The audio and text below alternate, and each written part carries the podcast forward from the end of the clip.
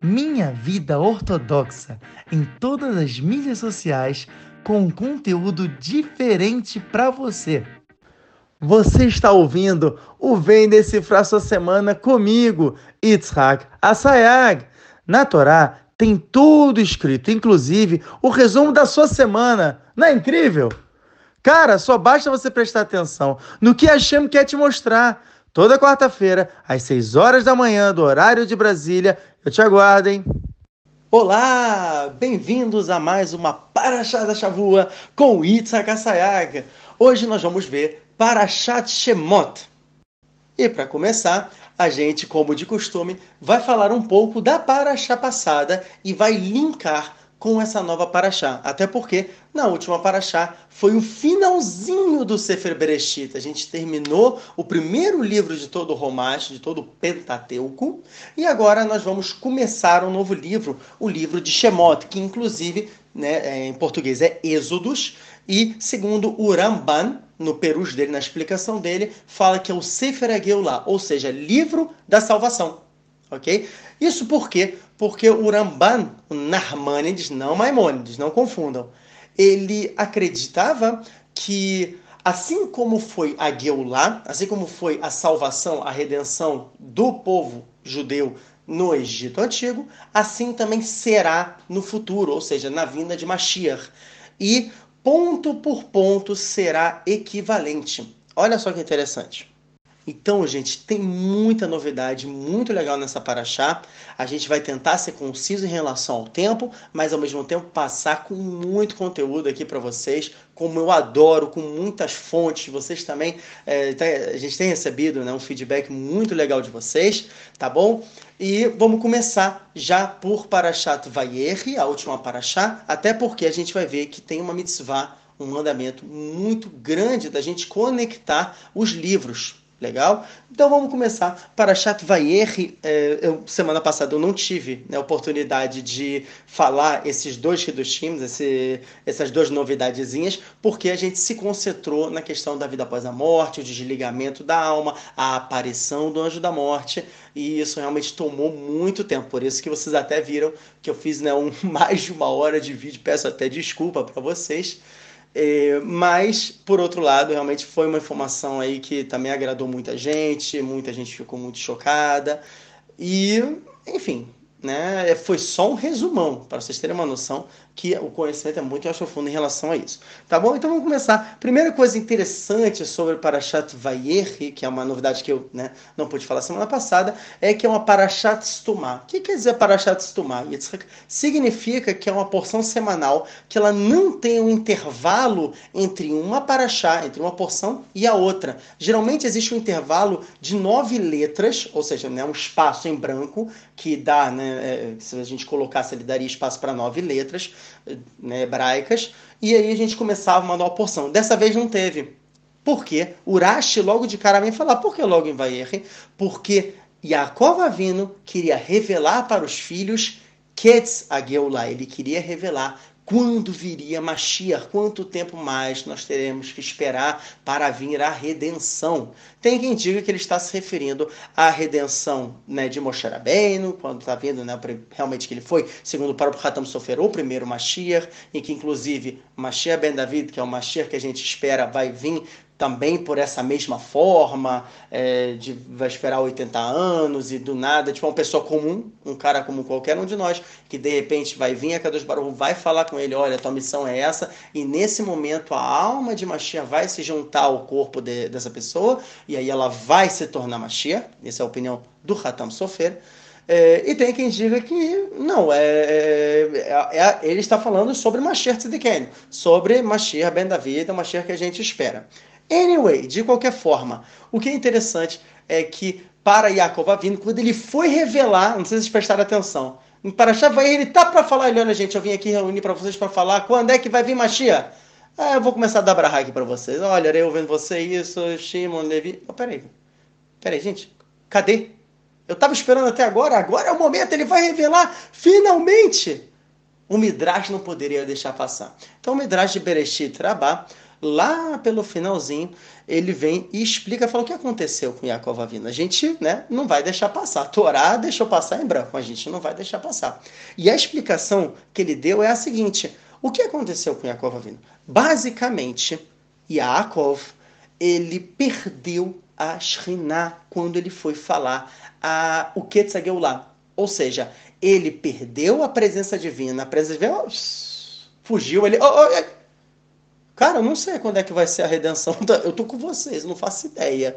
E aí o pessoal ficou assim, todo mundo com cara de... que é isso? Como assim você não está sabendo? Ele quer saber, vamos dar brahá, vamos dar brahá. Agora o Midrash, ele vem revelar uma parte que no, no Pshat, ou seja, na parte simples da Torá, em Vair a gente não pega. O que, que é o Pshat? Qual é a parte simples? É o seguinte, por que, que a Shekhinah foi embora? Por que, a presença divina ela escapou de cima da cabeça de Yaakov, impedindo que ele falasse para os irmãos, para os filhos dele, o Ketzageulah, o fim da, da redenção. E a resposta é que Yaakov ficou com muito medo ele falou: Uau, vai ver, eles têm, eles têm algum problema. Vai ver, eles fizeram alguma transgressão. Afinal de contas, eles já venderam Yosef anteriormente. Hum, interessante. Então, os filhos, já percebendo isso, vêm com a ilustre frase que é trazida em Midrash de Bereshit Rabá, o famoso Shema Israel, Hashem Elokeinu, Hashem Echad. A gente tem que lembrar que Yaakov também recebeu o nome de Israel, e era o nome mais completo dele, era um nome de elevação, que foi dado inclusive pelo anjo. Né? Que anjo que foi? Foi o anjo de Esav. Que anjo que era esse? Era o Satan, era o próprio Samermem. E como é que você sabe isso, Itzhak? É muito interessante, que se a gente pegar a palavra Yaakov, dá a gematria 182. Se a gente pegar a, a da palavra Israel, dá 541, ok? A numerologia. Então, quando é, Yaakov recebeu o nome de Israel, recebeu por esse ele falou, olha, vão te chamar disso. E aí ele perguntou, tá bom, e qual é o teu nome? Lá em. O que, que o anjo responde? Ele falou, por que, que você está perguntando o nome? E vai embora. Ah, nossa, que resposta incrível. Por que, que você está perguntando? Cala a boca, eu não quero saber. Então, eu não, eu não vou te falar meu nome. Como assim? Uma falta de educação, cara. Eu acabei de, de, de quebrar você aqui na, na, pancada. A gente teve aqui um fight. Qual é a resposta? Ele sim deu a resposta. Ele sim deu o nome dele. Quando ele deu o nome de Israel. Porque se a gente pegar 541 e a gente diminuir por 182, vai dar que númerozinho? 364. Que número é 364? A Satan. Ou seja, ele falou qual era o nome dele. Por isso que ele falou, não estou entendendo, Jacob. Você é um cara tão inteligente. Logo que você já entendeu qual é o meu nome. Enfim. Então, Israel, que era super elevado, ele falou, poxa, meus filhos fizeram uma coisa errada. Quando eles vieram falar no Shema Israel, Hashem Elokeinu, Hashem Echad, falou, uau, não, eles são Kedoshim, eles são sagrados, eles são santificados, eles sabem o que estão fazendo, e eles sabem que não fizeram nada de errado. Tanto é que eles entenderam o catch, por que, que eu fiquei com medo? E eles já me responderam dessa maneira linda, falando um hino de Am Israel, que é exatamente esse. Ouve Israel, o Eterno é nosso Deus. O Eterno é um. A unicidade de Akadosh Baruch Tem vários Hidushim em torno de chamar Israel. Temos várias passagens do Zoro, não é só uma, várias, várias, várias passagens do Zoro, só que falam sobre essa aqui do chá de chamar Israel. Ou seja, ele entendeu a fundo qual era o significado. E o que, que ele responde? Baruch Shem Kevod Malchutó Leolam Vaed. Essa é a Abraha que a gente até. Não é uma Abraha, né? Mas seria uma resposta que a gente dá, a gente fala baixo, tudo, porque senão podem vir mecatreguim, monge de acusação e pegam. Só em Yom Kippurim, o único dia do ano que a gente tem permissão de falar Baruch Shem Kevod em voz alta. Ah, isso é mas você acabou de falar. Tá bom, mas eu não falei no contexto de, no contexto de Shema Israel. Portanto, é permitido, viu? A gente ainda aprendeu uma lei judaica aqui de brinde.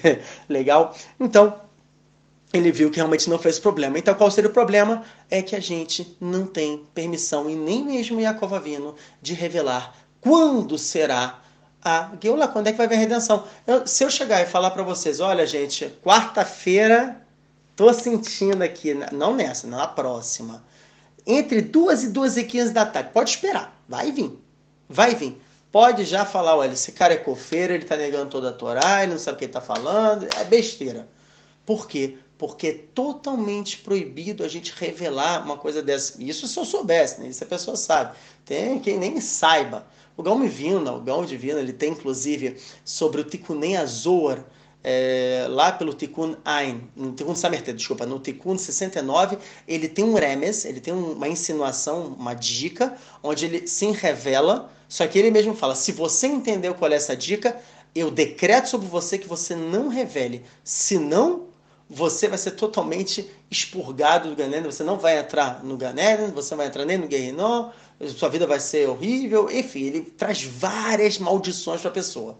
Então, mesmo que eu soubesse, eu nunca revelaria, porque uma maldição do Gaon divino, o gênio divino, obviamente, é uma coisa que a gente sempre toma cuidado, tá bom? Então, esse foi o motivo simples de por que realmente Yaakov não revelou o Ketzageu lá. Próximo. Uh, qual foi a Abraha, então, que Yaakov deu para os filhos, afinal de contas. Se a gente for ver, ele fala Reuven, Parrascamai, você foi, nossa, você foi muito rápido, cara, você foi muito impulsivo, você moveu a cama de papai, não pode fazer isso. O que aconteceu? Tirou a Shriná, o que, você perdeu? Perdeu aqui o Ná, que é o sacerdócio, você perdeu o Malhut, que é o reino. Você perdeu muita coisa. Ou seja, por que, que você fez? Você foi apressado. Nossa, que brarra linda, pai, que bênção, poxa, muito obrigado. Por que isso? Depois fala Shimon e Levi, vocês venderam Yosef vocês pô, destruindo a cidade de Shem. Cara, que, que, que barrotes são essas? Que bênçãos são essas? Então, Baleia Mussar, e eu digo isso inclusive em nome do Rav Karaguila, é, que foi de um choro, uma aula que eu ouvi muito querida dele, onde ele vem e fala, ele fala, a maior brahá, a maior bênção, quer saber qual é a maior bênção? É você conhecer você mesmo. Essa é a maior bênção que a gente pode receber. A maior bênção de Deus é saber qual é o defeito dele. O que, que ele tem que consertar nesse mundo? Se a gente sabe o que tem que consertar nesse mundo, a gente não vai precisar voltar, que é a melhor coisa possível. Ok? E assim foi com todos os filhos. Legal? Esses foram os dois Hidushim que a gente tinha, duas novidades da Paraxá passada. Agora a gente pode seguir para a nossa Paraxá. Agora vamos lá, o que eu falei inclusive para vocês. Likutei Imrei El. Esse livro, Likutei Imrei ele vem trazer um reduz muito legal, uma novidade, onde ele linka o final da Parashat Vayeri com o início de Parashat Shemot. Onde ele fala o seguinte: existe uma mitzvah, um mandamento muito grande da gente conseguir juntar os dois livros. Afinal de contas, o Pentateuco, o Romash, ele é uma coisa só. Então existe sim uma conexão muito grande entre o último passuca, o último versículo de Parashat Vayeri e o primeiro versículo de Parashat Shemot. E eis que ele diz: Vayamot Yosef, e morreu, né, Yosef, vai falar né, é, Ben Meia, velho, ok, tipo no, no, final da vida dele, 110 anos, vai Rantuotó, vai Sembearam Ben Mitzrayim, colocaram ele num caixão no Egito. Vamos lá. E como é que começa a Parashá? Vele Shemot Ben Israel Abai Mitzrayim.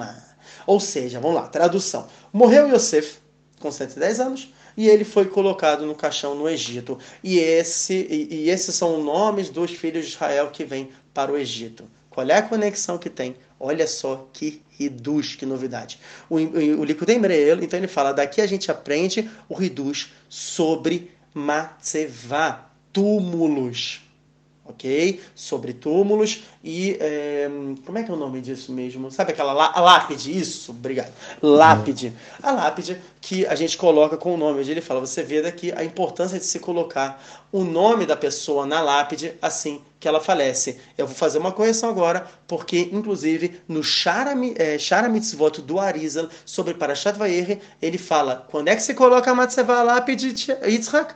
Se coloca a lápide no sétimo dia, ok? No último dia. Se espera uma semana que a pessoa faleceu e aí você coloca a lápide. Por quê? Porque existe uma coisa chamada Nefesh de Domem, que é a alma dentro do mineral, onde durante os primeiros sete dias, isso a gente falou lá na paraxá passada para Chavaeri, a alma durante os sete primeiros dias ela fica indo do túmulo dela até a casa do enlutado do caso do enlutado até o túmulo dela. Esse é Zor para Vayer, lá pela página 218a, ok?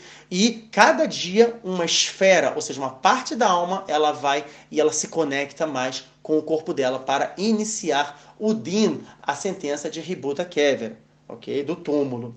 Então, se a pessoa coloca a Matsevá, que é essa lápide, antes do sétimo dia, o que, que vai acontecer? Essa alma que está na lápide, ela vai impedir essa parte da alma de entrar no corpo. Ah, e o que, que isso pode acontecer, Yitzhak? Resultado, o Rav Haim Vital fala que a pessoa fica eternamente presa nesse mundo. Ela não consegue sair desse mundo, ela não consegue ir para o próximo mundo. Então, o que, que a gente tem que fazer? Qual é o conserto? Se foi colocado uma lápide dentro dos sete dias, a pessoa deve quebrar aquela lápide, ou pedir né, para o coveiro, lá o cara do cemitério, fala, gente, olha, fiz um erro, tal, não sei o quê, e quebra aquela lápide e constrói uma nova. Tá bom? Pode construir no dia seguinte, não tem problema, que as partes de alma já vão imediatamente voltar, porque a pessoa está desesperada para ir, pro, avançar para o próximo estágio do pós-vida. Legal? Então, o que acontece? A gente aprende isso, né? O, o, o livro Likutei Mereel, ele fala, olha só, de onde que a gente aprende isso? Desse ribur, dessa conexão entre as duas parashiot. E fala, por que um nome? Né? Porque fala, né? Ele Shemon, ah, porque você tem que colocar o um nome na lápide. Tá bom, primeira coisa que é muito importante, não colocar muitos louvores sobre a pessoa falecida ok? Por quê? Porque a pessoa ela tá no Olam ela tá agora no mundo da verdade, ela tá vendo toda a verdade. E se for louvor exagerado, a pessoa vai ficar muito chateada. Ela fala, cara, eu não era assim, estão me acusando até agora, falando, e aí, a galera tá achando que você era assim, ó, você não era nada disso não. E é muito humilhante. Então a melhor coisa é colocar pouco, sabe? Fala assim, olha, foi uma pessoa que era, era uma pessoa amada, sei lá, pelo, pelos pais, ou foi uma pessoa que através dos sofrimentos ela se refinou. Pronto, deu legal, falou pouco tal e falou bonito. Isso é legal. E falar o nome da pessoa, ok? Agora, qual é todo esse reduz? Que que tem, gente, o que, que tem a ver o nome? O nome nada mais é do que a essência da pessoa. A gente vai ver, tanto que o livro né, chamado Shemot, Shemot, a tradução não é Êxodos, tá bom? É nomes. Por que nomes, gente? Vele, Shemot, Bnei Israel, Abaim, Mitzrayim. Esses são os nomes dos filhos de Israel que vêm para o Egito. Tá? Eu já sei quem são. Tipo, cadê, cadê o Ridus? Qual é a novidade? A gente sabe que a Torá ela é perfeita. E ela é um código, a Torá escrita é um código. Então a gente tem que tentar entender o que, que esse código está querendo dizer para a gente. E esse código, ele está falando de uma maneira esplêndida vários Shidushim. Primeiro, a palavra Neshama, que é a alma em hebraico, é Nun, Shin Mem. Shin Mem é Shem, que é nome, e no final rei. Ou seja, a primeira palavra é Nun, que parece um homem sentado, a figura, o, né, o desenho da letra Nun parece um homem sentado. No meio tem Shem, tem o nome, e no final tem rei, que é Remes, ensinação para a Kadosh Baruhu. A ligação, então, do homem, da pessoa sentada, do corpo, com Hashem é o nome. O nome ele é a essência da pessoa, ele está no meio. E por causa dessa essência, a pessoa, assim que ela falece, a primeira coisa que ela precisa saber para se livrar, inclusive, do din, da sentença de Rebuta Kever, é o seu nome. Isso quem fala não sou eu, é o Shla Kadosh ok? inclusive, quem traz muito sobre isso é o Sharairá do Sefer Eshit Hormah. Tem um livro chamado Eshit Hormah, e nesse livro tem um portão chamado Portão do Temor, Sharairá. Lá ele fala sobre o din de Ributa Kever. Ele traz, inclusive, em nome de uma Maseret, uma Gemara, que é uma Maseret pequena chamada Maseret Ributa Kever. Olha só que interessante. Que é todo esse din, essa sentença do anjo que vem e bate na, na, na pessoa, e a pessoa ali dentro do túmulo, até a pessoa falar qual é o nome dela. E ele, o Shla Kadosh, ele vem e traz esse Hidush famoso, né, inclusive hoje em dia, que é de um Pasuk, um versículo no qual ele lembre o prime a primeira letra do nome e a última letra do nome. A pergunta é, por que um Pasuk? Por que um Pasuk? Tá bom, eu sei que meu nome é Yitzhak. Eu estou falando várias vezes para você, olha, eu sou Yitzhak, oi, eu sou Yitzhak. Para que eu preciso de um Pasuk? Vocês sabem qual é a resposta? A resposta é a seguinte, que através de saber um passuco de Torá, você tem a Torá na sua boca. E a Torá, ela não é esquecida, como está escrito em Maseret Shabbat, na página 138b. Na Braita de Rabi Shimon Bar Yochai, onde Rabi Shimon Bar Yochai falava que Loi Shakar me não vai ser esquecida da boca de sua descendência, ou da sua própria boca. O significado é a Torá, ela não é esquecida. Quando a gente vai para o mundo da verdade, tudo que a gente estudou de Torá, pum, de repente volta para a gente. E isso também está em Parashat Vayer. Ó, voltando rapidinho para Parashat Vayer. Onde Parashat Vayer está escrito, vai crevu yemei hayei bene é, é, Israel. E se aproximaram os dias de vida de Israel. Como assim, Israel e Yaakov, que a gente já tinha falado, significam os dias, ou seja, toda a Torá que ele aprendeu ao longo dos dias, no dia da morte dele, voltaram para ele. Ok? Todos esses dias voltaram, ou seja, toda a Torá que ele estudou, ele lembrou quando ele faleceu. E isso acontece. Ok? E para quê? Para salvar a gente. Então, se eu tenho um passuco, um versículo, onde eu estou falando o início do passuco, final do passuco, né, tem primeira letra no início do, do versículo e a minha última letra no, no, último, eu tenho pelo menos um remes, uma insinuação de qual é o meu nome. E saber do meu nome, eu posso falar para o anjo. Falando para o anjo, acabou dentro de ver. Eu consegui me livrar dessa sentença terrível do anjo batendo em mim. Olha só que coisa boa. O meu passuco, por exemplo, o meu versículo é Yotzem Merosh Vetzalmavet Mostratem Inatek. Começa com Yud, termina com Kuf. Yotzem Inatek. Yotzem começa com Yud e Natek termina com Kuf. Então já sei que é Yitzhak, o meu nome. Olha só, maneiro, né? Você pode pegar um passuk que tenha ou o início né, com uma letra ou né, o final com a, e o final né, com a última letra do nome, ou um passuk, um versículo que no meio tenha o um nome. Ah, mas eu não tenho um nome judaico, o que eu vou fazer? Olha, eu, uma coisa que eu até recomendo ter um nome judaico exatamente por causa disso, porque senão vai ser muito problemático para a pessoa ok? É, vamos lá, continuando. É, eu anotei aqui algumas coisas para ficar mais rápido. Já estou em 20 minutos, 21 minutos já. Vocês veem como é que é muita, muita, muita informação. Baruch Hashem, coisa de qualidade. A gente prepara aqui com muito carinho para vocês. E vamos lá, Minhat Eudá. Minhat Eudá, sobre o Sefer Hezkel, ele fala que o nome não é o nome da pessoa, e sim o nome do Yetzerará da pessoa, do anjo que fica ali cochichando e seduzindo a pessoa para fazer haverá o nome de sua clipá. Aí você fala, poxa, legal, eliminou Shlakadosh. Poxa, Yitzhak, você até agora falou tão bonito do Passuk, tal, não sei o que, agora vai falar que não vai ajudar em nada?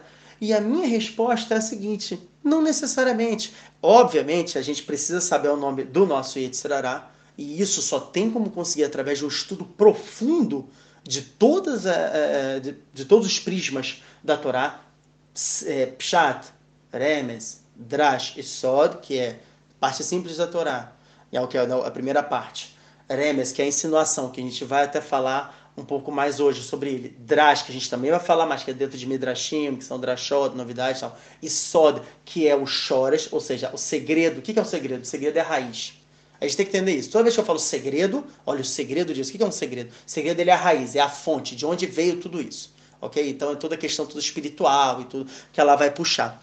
Então, a partir do momento em que eu me conecto completamente com a Torá, Hashem ele me manda esse nome da clipá, ele manda o nome da, da, dessa caixa espiritual. E eu tendo o nome da caixa espiritual, e isso vai depender do meu nível de izdakrut, ou seja, de refinamento, Consegui me refinar? Limpei essa clipa, essa caixa espiritual? Beleza, vou saber o meu nome da, do Yetzirará. Vou lembrar também do meu nome, vou falar os dois. O anjo vai ficar satisfeito, Bezrat, a chance se Deus quiser. E eu consigo ir para o meu Dina, vou para o Beidin Shalmala, vou para o Tribunal Celestial para a sentença. Né? Todos nós acabamos indo, ok? Então vamos lá, continuando. Ah, isso é muito interessante. Midrash Shemot Aleph Rei. Isso aqui eu trouxe especialmente para vocês. Eu achei um Hidush maravilhoso, uma novidade maravilhosa. Agora entrando a fundo no Sefer Shemot, na Parashat Shemot. Tá bom? Eu vou explicar para vocês que tem muito Hidush nessa Parashá. É impressionante. Eu, eu quando eu estava estudando, eu falei, cara, é, é Passuk Hidush, Passuk Hidush. Ou seja, li um versículo, veio novidade. Vi um versículo, veio várias novidades. Vi um versículo, mais novidades. Então, para a gente sintetizar isso e ficar uma coisa gostosa, ficar uma coisa divertida, eu vou só pegar alguns psukim, principalmente do início, de Parashat Shemot, e depois a gente vai dar um tapa em diante até, é, é, até o final da Paraxá. Basicamente, eu vou. Deixa eu parar aqui, eu acho mais importante falar agora o resumo da Paraxá. O resumo da Paraxá é o seguinte: a Mistrael finalmente chega no Egito, ok, como a gente viu, né, por toda aquela questão de Yosef e tudo, Yaakov chega com os filhos, os filhos, né, procriaram 70 famílias, 70 famílias foram uma procriação absurda, o faraó começou a ficar de olho, começou a escravizar a gente. Eu vou falar tudo muito por alto por enquanto, tá? Depois é, vocês vão entender. Aí veio, né, é, é, é Amram, teve relação com Yohev, deixou se separado, voltaram, deu Moshe Rabbeinu. Moshe nasceu, olha que coisa boa, ficou escondido, porque ele nasceu com seis meses de idade, se ele tivesse nascido com três, é, mais três meses teria morrido e tal. nove meses, seis meses foi lá, e com nove meses, né, Yoheved, mãe dele, botou ele na cesta, na cesta do Nilo, o Nilo foi até Bate, a filha de Paró, filha do Paró estendeu a mão, que viu uma cesta lá no fundo, ela fechou os olhos e estendeu, a gente vê daqui até que quando a gente quer a Kadosh Baruhu, ele vem e dá essa seta de Maia, dá essa, esse sucesso, inclusive uma seta Megillah da Fildar, está mudada na página 14, ela fala, poxa, por que que Bate, o que está fazendo ali? Bate estava tomando banho, que coisa mais que informação mais randômica, né? mais aleatória. Não, não, não. Toda vez que está escrito está tomando banho, a gente sabe que a Kavaná, a intenção é mikve. Ela estava se convertendo, Bata estava se convertendo ao judaísmo naquele momento e ela recebeu esse mérito de mostrar bem. Vai, ela estende a mão. O Midrash fala que ela estendeu a mão a 150 metros. Quer dizer, uma coisa totalmente absurda mas aqui a gente vê que realmente a Shem que deu essa, essa, esse sucesso para ela, essa Seata dos Mais, essa ajuda dos céus, ela vem pega a Moshe. Pega o Moshe, cria Moshe, na verdade, né, é, ela não amamentou, quem amamentou foi a mãe, foi o Heved, ok? Ah, com três anos, Moshe Rabbeinu tem todo aquele desafio né, do faraó, ele fica de olho, falando, esse cara aí tá querendo meu trono, e aí o, né, eles trazem carvão de um lado, ouro do outro, e se ele quisesse pegar o ouro, ele seria ali condenado à morte. Vem o anjo Gabriel, pum, bate na mão dele, ele pega o carvão, queima a mão, bota na boca, fica gago. Daí que Moshe Rabbeinu fica gago até o final da vida dele.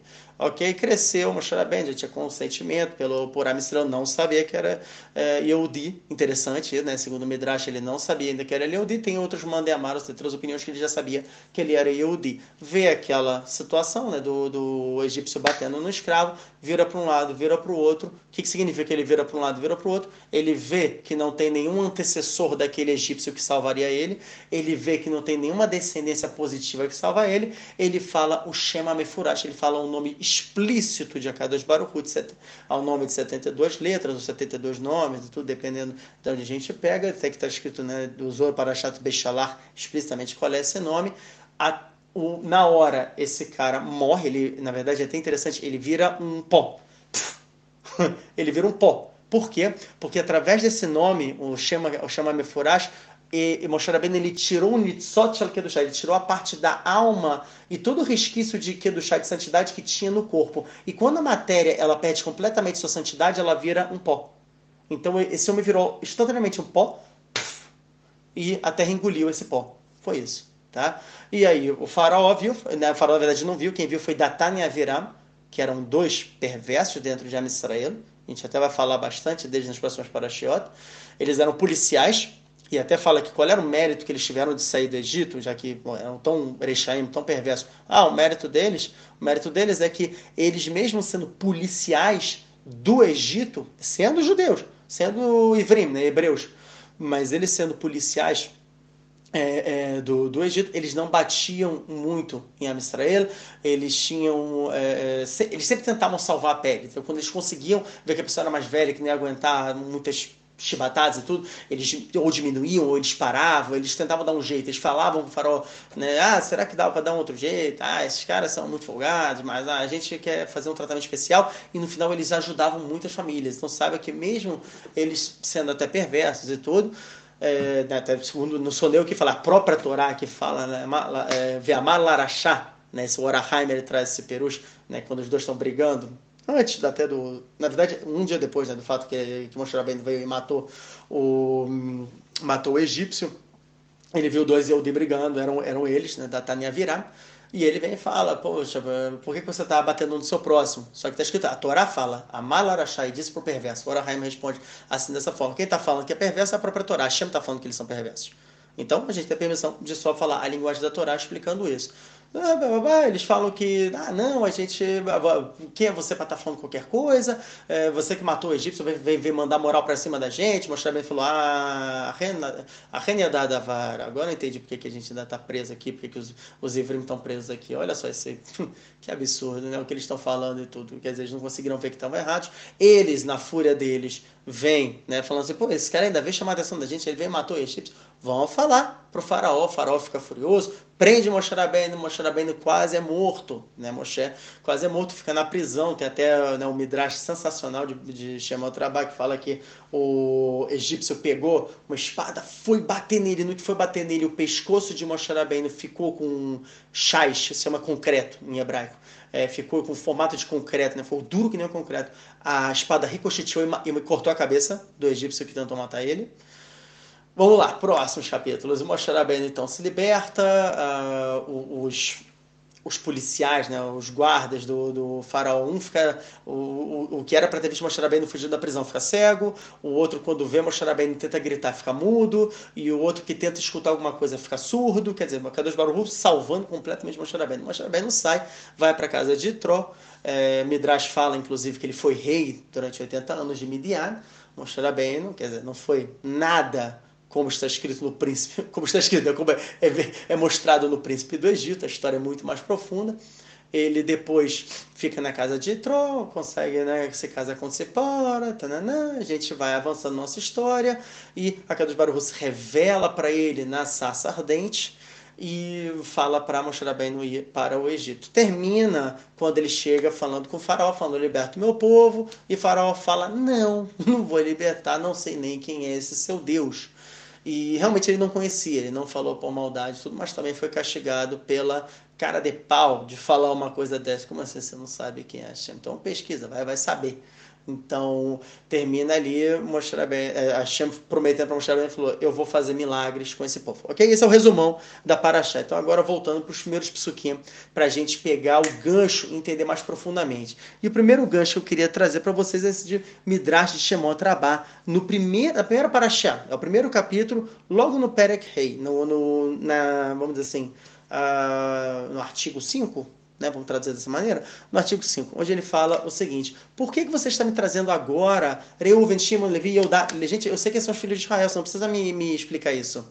E a explicação eu achei sensacional, eu queria compartilhar com vocês, de dizer que Reuven não é porque ele está falando ah, Reuven, Shimon, Levi. Não, cada nome, cada pessoa que está escrito aqui, é, além do, da parte óbvia que são os filhos de Israel, também vem mostrar um comportamento de Akados Baruhu com a gente no Egito.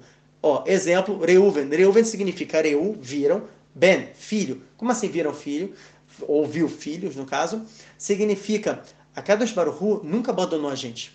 Hashem, mesmo quando a gente estava na escravidão e tudo, ele estava de olho na gente, ele via cada situação.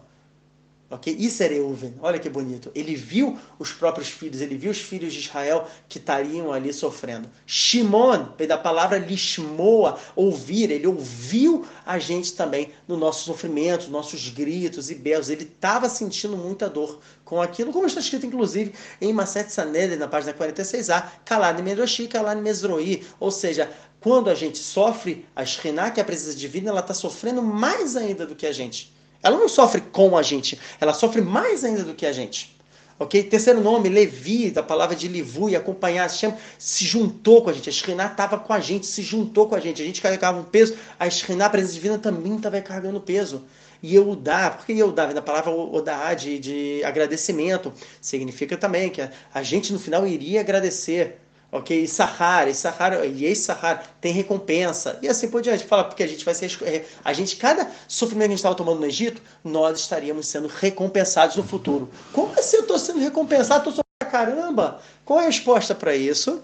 A resposta para isso é que, desculpa, a resposta para isso é no Sharapsukim, onde no Sharapsukim para Shat Shemot está escrito que tudo, tudo, tudo é explicado através de reencarnações, onde o povo de Israel estaria sendo é, refinado, pois a sua alma vem desde o pecado de Adão Arishon, desde Adão, vamos lá, Zor Pashat Vaikra, da Fiuda Mudbeit, na página 10b, quando ele fez o pecado original e ele foi para os sete firmamentos da terra, ele foi lá para baixo, para o sétimo, ok? Existem sete terras, assim, o Zor de Vaikra na página 10b explica. Ele foi lá para o sétimo e lá ele começou a soltar Zera Levatalá, sêmen em vão. Ah, peraí, foi proposital? Não, não foi proposital. É o que a gente chama de Keri, ou seja, poluição noturna. E durante cada poluição noturna ele ia se purificando, ok? A gente aprende isso de Marcelo Brahod na página 57b,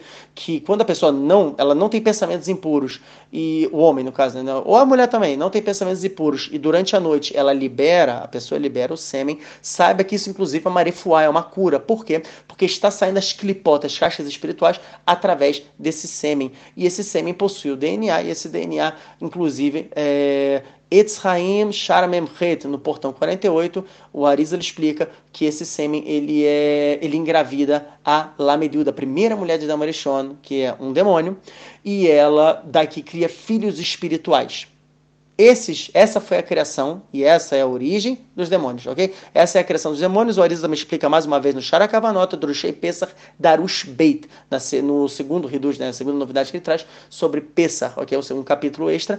E aí ele fala que essa é a origem. Eles foram se refinando, esses demônios foram se refinando, tu, tu, tu, tu, tu, tu, tu foi para a Doramabul. Né? Doramabul é a geração do dilúvio, ok? Eram, eram, eram judeus, eram hebreus. Tá bom? Vamos já pensar por aí. Era almas, né? Almas seriam dos hebreus no futuro. Morreram no Doramabul, no dilúvio, ou seja, porque eram pessoas terríveis. Como assim eram pessoas terríveis? Cara, olha só de onde eles, eles vieram, eles estão se refinando. Depois, para onde eles foram? Dora Flagar, Torre de Babel. De novo morreram, reencarnaram mais uma vez. Aonde reencarnaram? Sodoma e Gomorra. Sodoma e Gomorra. E esse é o Sod ou seja, esse é o segredo, como ele explicou, a raiz de por que que Avram Avino ele pediu tanto, ele rezou tanto por, por, por, pela, pela cidade de Sodoma e Gomorra. Por que, que a Torá está trazendo isso aqui? Ah, ele pediu tal, ele rezou, ah, porque ele é muito resto, é muita bondade. Também, também. Mas além disso, qual o reduz daqui? Qual o segredo que vem daqui? Vem que essas pessoas que morreram em Sodoma e Gomorra eram as almas que no futuro pertenceriam a Bnei Israel, aos filhos de Israel. E Abraão vindo já sabendo disso por nevoar, por profecia, ele era um profeta, ele falou: preciso tentar refinar ao máximo eles e rezar por eles. Ah, ah mas adiantou? Não, não adiantou. Não adiantou, vírgula, porque é óbvio que não tem uma reza que ela volta sozinha. Resposta: eles, a, a, o povo de Israel era para ter sofrido 400 anos no Egito? Sofreu menos, sofreu 210. Essa é uma das explicações de acordo com o segredo, ou seja, foi por mérito de quem? De Avram Avino. Ah, mas eles foram também para o Egito por causa de Avram Avino, porque foi todo o problema que Avram Avino, por cada palavra que ele falou, Bamei, Ira, Kiershena, né? Como eu saberei que herdarei? Está escrito isso, Rabbeinu Behai traz sobre Parashat Lech Lechá, que quando ele falou isso, como é que eu vou saber que eu vou herdar a terra de Israel?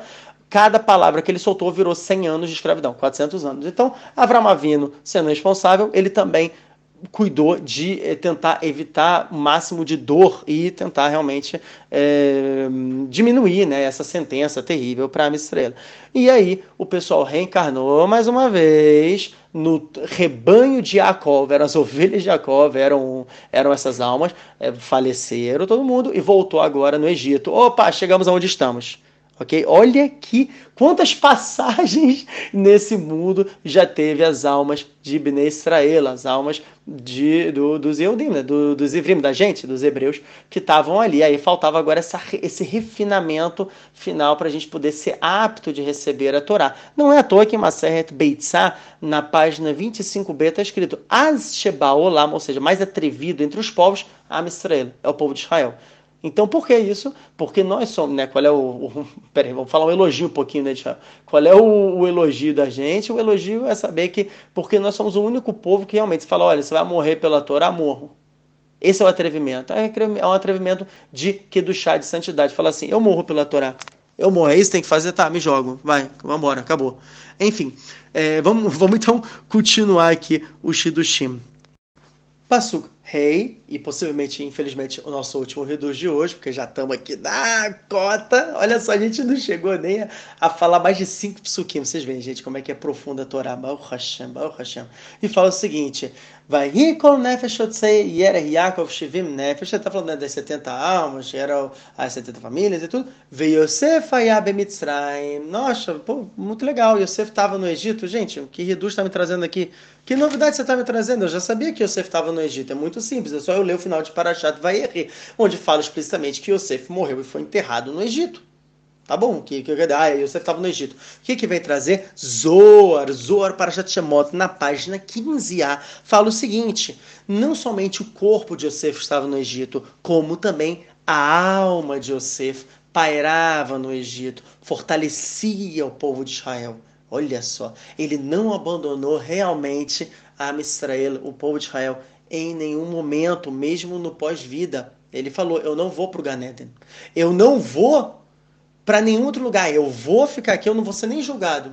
Hashem me dá permissão, Hashem me dá permissão, fica olhar a alma dele pairando, ok? E olha só que interessante, o que, que os egípcios fizeram? Ah, vamos esconder o, o corpo de, de Yosef para ninguém saber onde é que ele está. Vamos jogar na água. Nossa, eles são tão inteligentes, são tão fofinhos. Muito pelo contrário, Hashem, a Kadosh Baruch Hu, é Hesed, é uma bondade extrema, falando, poxa, esse tzadik, que é Yosef, que, poxa, sacrificou de ser enterrado no Merata Marpelá, que é onde está todos os pais, todos os patriarcas, né? Que aqui em Hebron falou: não, não, você é enterrado no Egito para acompanhar o sofrimento de Amisrael para eu sair só quando Amisrael sair daqui?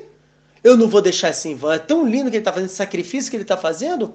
Ele vai ser enterrado, só que ele não vai ser enterrado nessa terra impura, que era a terra do Egito, onde eles faziam o tempo inteiro a Vodazará, com o próprio Yod Yosef Hai, do Ben Ishai, fala sobre Parashat Shemot, fala que, é, por que, que é Mitzrayim, né? Porque o nome Egito, Egito é Mitzrayim, por que Mitzrayim? É Mem Puturha, começa com esse Mem aberto e Mem Sagur. O que, que vem explicar? Que a pessoa tinha até uma portinha para entrar para o Egito só que de lá ela não saía.